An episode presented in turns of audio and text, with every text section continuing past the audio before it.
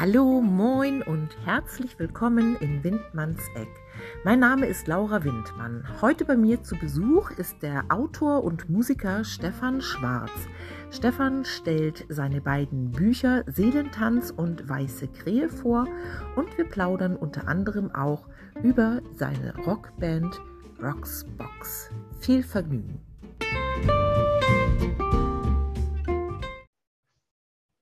Hallo, lieber Stefan, herzlich willkommen bei mir in Windmanns Eck. Hallöle. Laura, vielen Dank für die Einladung. Vielen Dank. Gerne. Du bist mir ja empfohlen worden, können wir das nochmal hier erwähnen, ja, von dem lieben Andreas Trautwein. Woher kennt ihr euch? Kann man das hier sagen? Weiß nicht. Ja, ja, wir sind Arbeitskollegen. Wir sind Arbeitskollegen. Ach so, alles also klar. Wir sind auf den Zufall drauf gekommen, dass wir beide Schreiberlinge sind und da sehr viel Spaß dabei haben. Ah, okay. So, dann ist ja alles klar. Also, lieber Stefan, du bist Autor, Musiker aus München. Ja. Und hast äh, zwei Bücher geschrieben. Das äh, sollte mhm. eigentlich ein Buch werden und plötzlich waren es zwei. Äh, das sind die Bücher Zwischenwelten, das ist quasi so der Überbegriff, das sieht man auch bei dir im Hintergrund. Äh, das eine Buch ist Seelentanz und das andere Weiße Krähe. Jetzt mhm. bist du dran, jetzt darfst du mal ein bisschen Werbung machen und erzählen, wie es dazu gekommen ist und vor allen Dingen auch, warum aus einem Buch quasi plötzlich schon zwei Bücher entstanden sind. Ja, also ganz kurz mal zu meiner Person. Ich bin ein echtes Münchner Kindl, also ich bin in München geboren und aufgewachsen. Ähm, ich arbeite seit 23 Jahren in der Halbleiterbranche, hat also mit Schreiben eigentlich gar nichts zu tun, aber ja. ich ich habe immer gerne eigentlich Geschichten erfunden und erzählt. Und das waren eigentlich immer Stegreifgeschichten. Ich habe damals für meine Kinder, wo die noch klein waren, habe ich so Kindergeschichten erfunden, die ich einfach so mal aus dem Stegreif erzählt habe. Und auch so Kasperl-Theatergeschichten und so weiter. Die haben wir ah. teilweise geschrieben. Ich habe immer gerne irgendwie an, an dem Metier Geschichten erfinden und so weiter halt gearbeitet. Und die zwei Romane sind eigentlich deswegen entstanden, eigentlich aus einer Idee, die ich mal hatte für eine Geschichte. Und ich kann mich erinnern, ich bin damals, das war ein relativ stressiger Arbeitstag auch, bin heimgekommen und habe mich dann in meinen Schaukelstuhl hatten wir damals noch und habe mir Filmmusik, ich liebe Filmmusik, muss ich sagen, die symphonische mhm. Filmmusik, also von den, von den großen Filmen, ähm, habe mir Musik aufgelegt und habe so ein bisschen Gedanken spielen lassen. Und da kam mir diese Idee für, für diese äh, Geschichte. Und okay. diese, diese Idee habe ich nur auf einen kleinen Notizzettel geschrieben. Und dieser Notizzettel, mhm ungelogen, ich sage es auch immer auf den Lesungen, die ich gebe, der hing jahrelang an der Pinnwand. Jahrelang. Nur mit dieser Grundidee, dieser Geschichte. Mhm. Und ja, und irgendwann habe ich ja gesagt, so nach dem Motto, da sollte ich mal anfangen, vielleicht kann ich es ja aufschreiben. Und dann hat mich das so gefesselt. Es hat so einen Spaß gemacht, diese Geschichte zu entwickeln und auszuarbeiten. Ich habe mhm. am Anfang gar nicht genau gewusst, in, in was ich da eigentlich eintauchen werde. Also die Grundidee war eigentlich immer die von der weißen Krähe. Okay. Ja, von, das ist meine Grundidee. Ich muss sagen, die Geschichte, ich habe, eigentlich wollte ich einen großen Familienroman schreiben. Also einen Roman, der ähm, die Geschichte der Eltern erzählt und die Geschichte der Tochter, wenn man so will. Das sind zwei Generationen. Ja. Und ich habe hingeschrieben und das wurde so spannend und so, ähm, ich bin immer zwischen den Zeiten hin und her gesprungen. So war eigentlich die Grundidee. Nur es wurden halt dann 1200 Seiten. ich habe mit einer Lektorin, die war sehr freundlich zu mir und hat sich gesagt, die nimmt sich die Zeit und unterhält sich mal mit mir mit der Entwicklungsgeschichte von dem. Und die hat dann gesagt, okay, Stefan, sei mir nicht böse, aber 1200 Seiten für einen Autor, den niemand kennt, mhm. vergiss es. Wenn du die Geschichte okay. lernen kannst, dann tu das. Und das habe ich dann auch gemacht. Das hat mich nochmal ein Jahr gekostet, das nochmal richtig mhm. damit auch alles geformt ist, musste auch nochmal arbeiten dran. Aber es hat sehr gut gepasst. Im Nachhinein bin ich für den Rat wirklich sehr dankbar, weil die Geschichten sind wirklich unabhängig voneinander zu lesen. Und es ist okay. sehr schön, beide Entwicklungen an einem Stück ohne diese Hin- und Herspringen. Ich habe zwar auch Probeleser, die gesagt haben, das ist so schade, mir hat das so Spaß gemacht, irgendwie gerade dieses immer Hin- und Herspringen. Ja. Okay. Aber es macht so schon Sinn und es sind wirklich mhm. beide Romane unabhängig voneinander super spannend geworden. Also muss ich wirklich sagen, ich kriege halt mein Feedback, also nicht das von mir, dass ich so von mir selbst überzeugt bin. Für mich war das zum Schreiben auch wahnsinnig spannend, weil ich wirklich mhm. mich in die Geschichte komplett reinziehen habe lassen. Ja? Okay. Während die Weiße Krähe wirklich tief in die Indianerkriege reingegangen ist, mit der ganzen Brutalität, mit der ganzen äh, Unmenschlichkeit, die da passiert ist. Eben auch auf der anderen Seite Seelentanz 20 Jahre davor, wir müssen 1840 dann die ganze Revolution, diese, der Adelstand, diese Armut von ja. den Leuten und was da ja. eigentlich passiert ist, dass es zur Revolution kam. Ich habe mhm. so viel gelernt dabei, die Recherchen waren bestimmt genauso viel wie Schreiben. Ja, fantastische Geschichte auch, ne, dass du durch die Recherche äh, quasi ja, also diese ganze Geschichte natürlich aufsaugst, dich selber nochmal ähm, ja, dein Wissen steigerst, erweiterst und so weiter. Mhm. Äh, du hattest, wir hatten gerade vorher so ein bisschen äh, geplänkelt. Ähm, mhm. Prag. Magst du zu der, zu der Stadt etwas erzählen, zu deiner Vorgeschichte ein bisschen? Ja, der genau, also Zusammenhang. Vorgeschichte, von dem her sage ich mal, dass ich bin in München aufgewachsen, wie ich vorhin gesagt habe. Und ich habe beide Bücher auch meiner Uroma gewidmet, weil die, das war für mich ein wahnsinnig prägender Mensch schon seit wirklich seit meiner ganz frühen Kindheit. Und die, meine Uroma stammte aus Böhmen und stammte aus dem Ort Zwickau, der auch in dem Buch hier eine Rolle spielt. Das heißt, die ganze Geschichte mhm. von Seelentanz startet eigentlich in Zwickau. Das ist die okay. Geschichte, wie gesagt, der Eltern, dann, also Anna, die dann die Protagonistin im zweiten Roman ist, ist deren Tochter. Und ich habe einen wahnsinnigen Bezug einfach zu Prag gehabt. Ich kann nicht genau mhm. erklären, was es ist, aber wenn ich nach Prag komme, ich fühle mich irgendwie zu Hause. Zu Hause, ich kann, ja. es nicht wirklich erklären. Mhm. Aber dieser Bezug zu Prag und auch, dass mir die Stadt so gut gefällt, hat einfach dazu geführt, dass ich gesagt habe, okay, das ist doch eigentlich genau für mich jetzt der richtige Rahmen, das auch zu beschreiben, meine Eindrücke von Prag auch ein bisschen mit einfließen zu lassen und mhm. diese Geschichte einfach in Prag ihren Ursprung nehmen zu lassen, weil meine Geschichte natürlich fiktiv ist. Ja, Genau, wir, wir sind ja wahrscheinlich verwandt, hatten wir vorhin geklärt schon mal. Ja, genau, könnte sein. Meine Uroma hat auch einen äh, böhmischen Stammbaum, eine Abzweigung. Mhm. ja, wer weiß, ne? Genau. Keine Polka tanzen hier. Ähm, die politischen Ereignisse in, Ereignisse in deinem Buch, also was das indigene Volk betrifft, wo mhm. hast du da recherchiert, außer bei Google, sage ich jetzt mal? Also es ist sehr viel dadurch entstanden, dass, also man kommt ja sehr, also wenn man sich diese Geschichte und gerade auch diese Indianerkriege, ich habe ja zuerst mal, muss ich vorwegschicken, ich hatte kein, das, das, Grundprinzip dieser Geschichte war nicht eigentlich das, dass ich sage, ich wollte ein Indianerbuch schreiben oder so. Und das mhm. stimmt auch nicht ganz. Ich würde es nicht als Indianerbuch bezeichnen, weil ich sage auch bewusst Indianerbuch und nicht indigene Völker, weil es einfach zu der Zeit anders war.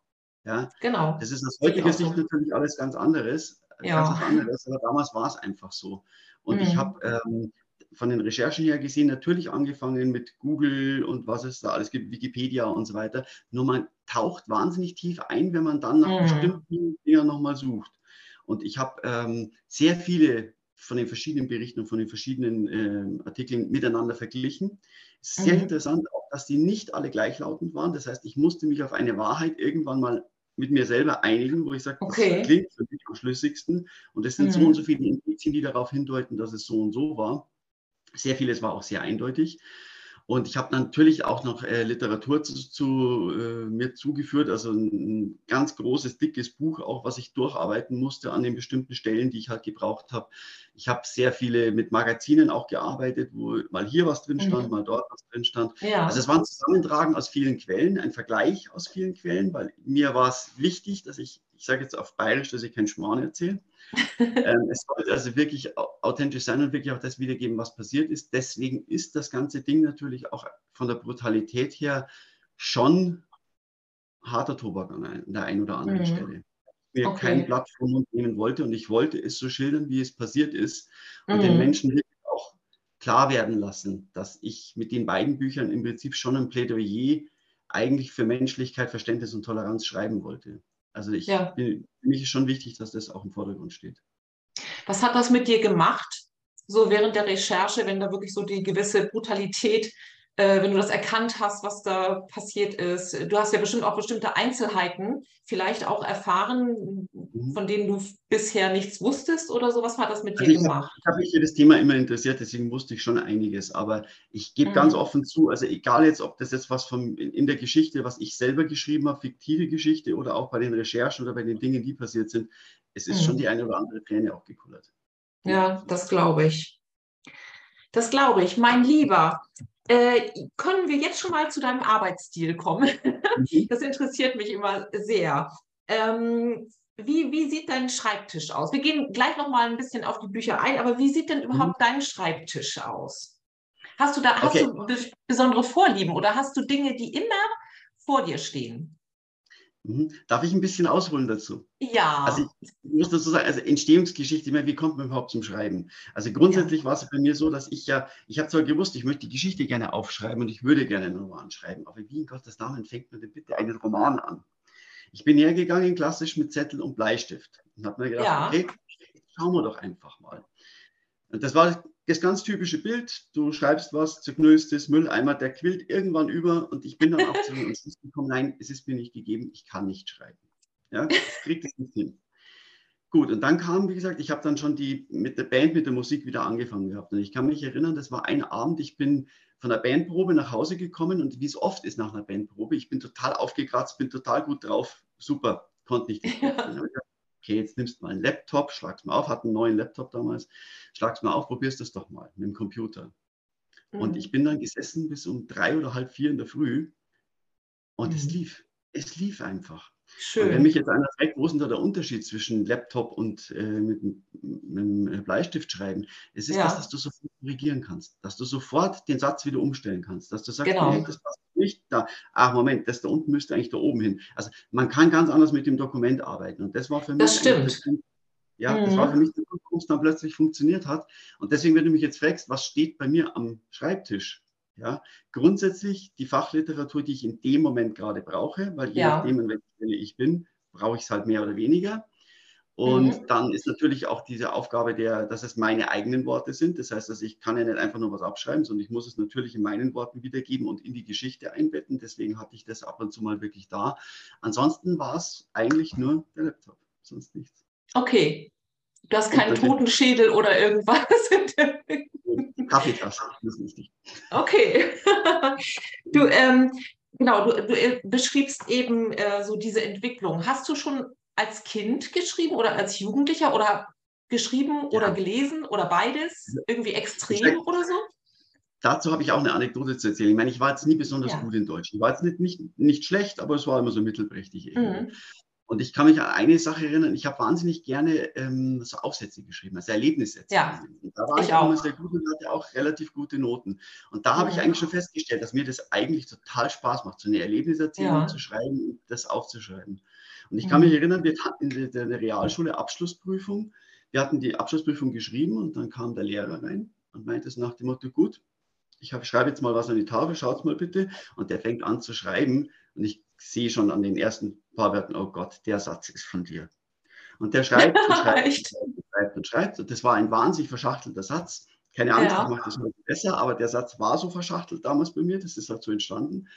Und dann hat er die Klasse gefragt, ja, schaut euch den Satz an, sagt mir bitte, ob der richtig oder falsch ist. Und dann gab es verschiedene Meinungen, die haben dann diskutiert und so. Und dann hat er gesagt, ja, ich weiß es auch nicht. Der hat für die okay. Korrektur dieses Satzes, für die, für die Abschlussprüfung, hat einen anderen Deutschlehrer zur Rate gezogen und hat gesagt, ob diese Satzstellung mit den Kommas und ob das alles stimmt oder nicht stimmt und was weiß ich. Und sie konnten nicht beweisen, dass er falsch war. Sehr cool. Hast du alles richtig gemacht, Stefan. Ja, genau, richtig. Aber um darauf zurückzukommen, also das Erzählen, das hat mir immer super Spaß gemacht. Ja, war bei mir auch so. Mhm. Du sag mal, ähm, während deiner äh, Schaffensphase, egal ob Buch oder Musik, auf die Musik kommen wir gleich nochmal zu sprechen. Ja. Äh, wie, wie ist das mit deinem Umfeld, deine Familie? Wie gehen die damit um, wenn du irgendwohin verschwindest und deine Kreativität auslebst? Nee, also um ehrlich zu sein, ich habe da wahnsinnig viel Glück. Also es ist bei mir einfach so, ich habe Musik angefangen, als ich 18 war, also das ist ungefähr ja. 200 Jahre her. Und ich habe damals, meine Familie war es immer gewohnt, dass ich mich zurückziehe für bestimmte Projekte. Ja? Okay. Das war einfach. Musik, das war Musik schreiben. Ich schreibe auch die Texte und ich schreibe auch die Musik größtenteils für die Band. Ich habe äh, Gesellschaftsspiele schon mal entwickelt und so weiter. Was? Und ja, ja, und okay. ich, ich, musste irgendwie irgendwas machen und produzieren. Und deswegen war das dann natürlich, die Romane zu schreiben, war schon nochmal eine Schippe obendrauf, weil das kam natürlich mhm. zur Musik und zur Band dazu. Aber ich kann nur sagen, ich kann mich nur für die Geduld bedanken und für das, das Verständnis ja. irgendwie. Und es waren ja sehr viele Dinge auch dabei, die sehr motivierend waren, weil ich habe ja sehr viele auch Probeleser oder meine Frau ja auch oder die Familie, die halt sich das angeschaut hat Ja. Gesagt, weitermachen, unbedingt weitermachen. Das war natürlich Schön. schon. Ja, ja, das ist gut, das ist ganz wichtig. Ne? Ich stelle mir vor, du hättest irgendwie einen Partner, der das total blöde findet oder so. Natürlich, natürlich. Der Scheidungsgrund. Zeitaufwand ist ja Wahnsinn. Der Zeitaufwand ist immens. Ich meine, diese Ja. 1200 Seiten, über die wir reden, das hat mich sieben Jahre gekostet. Also das ist Ach, Zeit. okay. Wahnsinn, Stefan, unglaublich. Du sag mal, wenn du da drüber sprichst, wie ist denn so deine Struktur? Wie, wie kann man sich das bei dir vorstellen? Machst du einen Plot vorher oder äh, schreibst du Mhm. einfach nach Gefühl? Entwickelt sich die Handlung? Entwickeln sich äh, Protagonisten? Es war in dem Fall wirklich so. Es hat sich wirklich alles beim Schreiben entwickelt. Deswegen hat es mir ja auch so viel Spaß gemacht. Also da war nichts vorgegeben. Ja, Ich habe bestimmte Stichpunkte natürlich von der Story habe ich gewusst und war vorgegeben. Und was für mich ganz wichtig war, ich wusste, auf was es hinausläuft. Also ich kannte das Ende der Geschichte. das ist gut. Ja, Genau, Mhm. also das kannte ich und deswegen konnte ich natürlich den Rahmen im Grunde genommen dann so gießen, dass ich auf dieses Ende auch hinauskomme. Und das hat natürlich sehr vieles vereinfacht. Aber Ja. im Wesentlichen ist es trotzdem so, also wenn du sagst Stil oder Arbeitsstil, äh, ich weiß gar nicht, ob ich einen Stil habe. Ich habe das ganze Ding einfach, ich sage jetzt, wenn du mich mal am Stiel fragst, dann sage ich großes Kino, weil ich habe das als Kinofilm vor mir gesehen. Und die Mhm. Dinge, die passiert sind, sind teilweise wirklich beim Schreiben passiert. Ich ja. habe vorhin schon mal ganz kurz auch gesagt, wo wir noch äh, geplaudert haben, ähm, es waren wirklich Prot es, Protagonisten, nicht Protagonisten, aber es waren einfach Figuren da, die sind aufgetaucht während dem Schreiben und haben dann so eine wichtige Rolle bekommen. Und ich sage, wo ist der plötzlich hergekommen? Mhm. Ja? Und warum hat Ja. sich der so entwickelt, dass er dann so wichtig wurde? Ja, das Ja, ist stimmt. während dem Schreiben entstanden. Und das war für mich das Spannende, das Schöne. Es ist schon eigenartig, Stefan. Wirklich, oder? Also man, man staunt ja über sich selber, ne? Also in diesem. Schaffensprozess. Ja, unglaublich mystisch, genau. Lieber Stefan, ähm, wie bist du drauf gekommen, selbst äh, den Song zu entwickeln? Wer hat dich da getrieben? Was hat dich da getrieben? Und ähm, ja, wie lange dauert sowas, bis du so eine Idee umsetzt? Das würde mich auch mal interessieren. Du sprichst jetzt von dem, von dem Instrumentalstück, was ich äh, was wir Genau. gerade gehört haben. Also im Gegensatz jetzt zu, dem, zu der Musik, die ich für die Band schreibe, das ist natürlich ganz klar, also die Band, das steht natürlich im Vordergrund, dass du eigentlich eine Songidee hast, dass es mit der Band ausgearbeitet wird und so weiter. Wenn ich jetzt sage, ich habe dieses Musikstück geschrieben, ich habe einen wahnsinnigen Be Bezug zur Filmmusik, zur klassischen Film, also zur Sympho symphonischen Filmmusik, um es so zu sagen. Ja. Diese Dinge Mhm. wie Braveheart, Legenden der Leidenschaft, der mit dem Wolf tanzt, ja, das Ja. ist wunderschöne Musik. Und ich Stimmt. habe ähm, ich habe halt in der Zeit, wo ich wirklich eine Babypause von der Rockmusik gemacht habe, wenn man so will, habe ich mir halt ein Keyboard, so ein Kompositionskeyboard zugelegt und habe aber selber angefangen, so ein bisschen halt Klavierstücke zu machen und zu üben und so weiter. Und aus der Liebe heraus ist es halt entstanden. Und ich dachte, warum nicht für Seelentanz einfach so ein kleines Stück zu machen für diesen Jingle? Und Mhm. ja, das hat mich halt den ganzen Tag gekostet dann irgendwie und habe halt gedacht, ja, mir hat es einfach Spaß gemacht. Also grundsätzlich, um die Frage richtig zu beantworten, einfach aus Spaß. Sag mal, was ist denn ein. Kompositionskeyboard? Das ist ein Keyboard, wo du mehrere Spuren aufnehmen kannst, wo du Ah, okay. eben zum Klavier dann vielleicht noch ein paar Geigen im Hintergrund machen kannst und so weiter. Also wo Mhm. du wirklich halt ein bisschen eine Struktur, also Mehrspuraufnahmegerät. Mhm. wenn du so- Ah, okay. Mit, natürlich mit verschiedenen Soundmöglichkeiten, dass du das sagst, du kannst Ja. halt. Natürlich hört man, dass es keine Geigen sind, aber es geht in die Mhm. Richtung. Okay, vielen Dank für die Info. Ja. ähm, deine, deine Rockband, da sollten wir jetzt unbedingt mal drüber sprechen. Das ist die Ja. Rocks Box oder sind die Rocks Box? Ähm, genau, warte mal eben kurz, ich muss mal eben kurz was abstellen hier. Ähm, genau, da sind drei X drin. Warum? Ah, Begriff. das war eigentlich, also grundsätzlich der Bandname ist entstanden, weil wir unseren allerersten Auftritt, den wir hatten, das war noch ohne Schlagzeug, sondern wir haben damals mit Cajon gespielt. Also unser Mhm. Schlagzeuger, das war halt eine ganz, ganz kleine Bühne und wir haben gesagt, ja, so viel Platz haben wir nicht, also müssen wir halt für die Percussion sorgen und haben dann mit einem Cajon gespielt. Das ist ja diese, weiß ich, kennt glaube ich mittlerweile jeder. Ja, erzähl ruhig. Ja, genau. Also das Cajon, das war relativ neu, aber ich, ich kannte das nicht. Und das ist halt ein, ein, ein, wo man sich draufsetzt, quasi dieser Block oder Genau. eben eine Box. Ja, Ja. deswegen haben wir gesagt, okay, das ist die Box. Und wir machen Rockmusik und deswegen haben wir gesagt, Rocks Box und da ist der Bandname entstanden. Einfach weil unser Alles Schlagzeuger klar. auf dem Ding saß und getrommelt hat wie ein Wahnsinniger und das hat einfach Spaß gemacht und haben gesagt, ja, das passt doch vom Bandnamen her. Sehr schön. Äh, Du begleitest quasi deine Lesungen, die du hältst, auch äh, selber mit Musik. Machst du das nur alleine oder auch äh, andere Mitglieder von deiner Band? Das machen wir meistens zu zweit. Und zwar, Ah, wir okay. spielen dann praktisch unsere Rocksongs nur mit zwei Gitarren. Was von mhm. dem her schon ein netter Aspekt ist, aber wir machen das auch öfters mal zu zweit. Wir haben einen riesen Spaß dran, einfach auch zu zweit zu spielen. Jetzt ja. im Dezember spielen wir auch zu zweit wieder im Irish Pub, weil das einfach Ach, cool. ein kleinerer Rahmen, äh, ein kleinerer Rahmen ist. Aber wir werden dort mhm. auch mit der ganzen Band spielen. Bei den Lesungen ist es nun mal so, man hat nicht so viel Zeit zur Verfügung. Und da einen riesen nee, Aufbau zu schreiben mit Schlagzeug und mhm. PA und was man alles so braucht, das würde den Rahmen einfach sprengen. Deswegen haben wir gesagt, komm, wir setzen uns hin, zwei Gitarren, zwei kleine Boxen, einzählen, anfangen, Spaß haben. Das äh, kommt auch gut an, finde ich. Ne? Ist das auch eure Erfahrung, ja. so dieser Wechsel ja, zwischen absolut. Lesen und Genau, Absolut. Vor allem ist es sehr authentisch, weil die Stücke sind halt alle wirklich auch von mir. Wir suchen Stücke aus, die ja. von mir auch selber geschrieben sind, damit es den ja. Bezug zum Autor hat. Und wir wollten einfach ein bisschen was Besonderes bieten. Also die Musik ja. hat nichts mit den Büchern zu tun, muss ich dazu sagen. Also es ist nicht nee. so, dass ich jetzt sage, okay. das Stücke für die Bücher oder für die Story in den Büchern geschrieben. Das sind unsere Songs von der Band und die werden halt dargeboten. Ihr seid auch bei YouTube oder du bist bei YouTube mit der Band auch? Genau. Ja, es wird jetzt sowieso bei YouTube auch noch mehr geben in Zukunft. Wir haben dieses, dieses Jahr 22 haben wir ein Festival gespielt, nachdem die äh, Corona-Situation mhm. das ja endlich mal wieder zugelassen hat. Da war so ein kleineres Festival, da haben wir gespielt und das wurde per Video aufgenommen auch. Also das wird es bald geben. Wir nehmen mhm. momentan auch eine CD auf, wirklich eine richtige professionelle Rock-CD, weil wir unsere Stücke einfach verewigt haben wollen, auch mal für uns. Ja. Und ja, also es wird einiges passieren auch in der Richtung. Ja. Ich hätte gern eine. Ich melde mich schon mal an. Tada! Genau. Herr Stefan, wir sind fast am Ende. Was mich nochmal interessieren würde, hast du neue Pläne, neue Projekte? Ja, ähm, ich habe natürlich Projekte, also bandmäßig sowieso, wie gesagt, auch, gesagt habe, auch schon mit, mit der CD, die wir jetzt dann rausbringen. Dann werden wir natürlich ja. auch eine, eine CD-Release-Party wahrscheinlich machen, irgendwie in München. Ähm, ich habe im cool. Januar auch wieder jetzt eine Lesung, die ist in München in Vaterstetten, wird die stattfinden. Und ja, es gibt, wieder, gibt immer wieder neue Termine und mit der Band sind wir relativ gut unterwegs momentan. Also wir haben in nächster Zeit jetzt vier oder fünf Auftritte mit der Band, wo man uns sehen kann.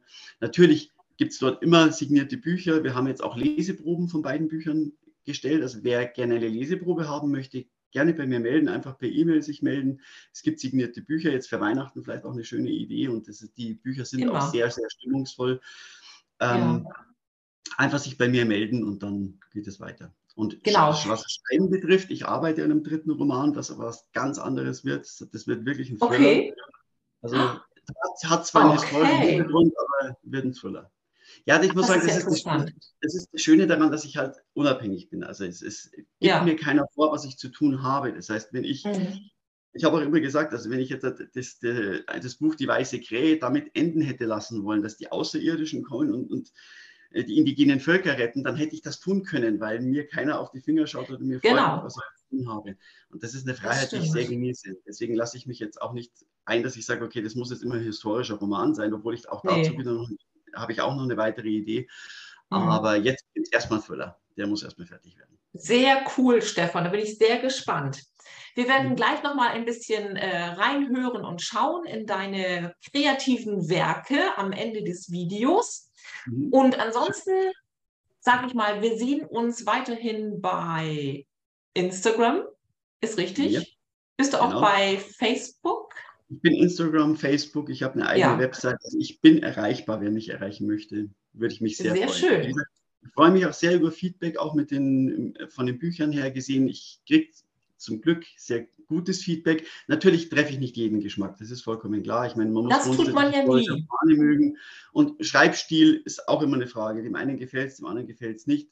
Ich kriege überwiegend gute Kritiken dafür und da bin ich wirklich sehr, sehr dankbar, weil das motiviert mich natürlich auch wieder weiterzumachen und was Neues. Das hilft, das hilft schon sehr, finde ja, ich auch. Absolut. Lieber Nein, das, ist, aber das, ist, das ist wie bei der Musik als der Applaus ja. ist das. Ich, Unbedingt. Sagt, vielen, vielen Dank. Und ich kann genau. immer wieder das wiederholen, was ich auch in meinen Büchern so ein bisschen im, im, im Nachspann ein bisschen sage. Wenn ich es nur schaffe, einem Menschen ein Lächeln ins Gesicht zu zaubern oder vielleicht auch eine Träne, was auch schön ist, wenn es traurig ist mal, ähm, ja. dann habe ich mein Ziel erreicht, weil ich eigentlich Menschen bewegen möchte mit meinen Geschichten, mit dem, was ich tue. Sehr schön. Wunderbare Schlussworte, lieber Stefan. Und wir gehen jetzt ein Marillenknödel essen, oder? Genau, ich kenne es noch als Zwetschgenknödel. Zwetschgenknödel genau. und Polka tanzen. Super. Also ganz, ganz lieben Dank. Ich danke dir, Laura. Vielen Dank. Bis Vielen zum nächsten Mal. Bis dann. Und wir Tschüss. hören noch ein bisschen rein. Tschüss.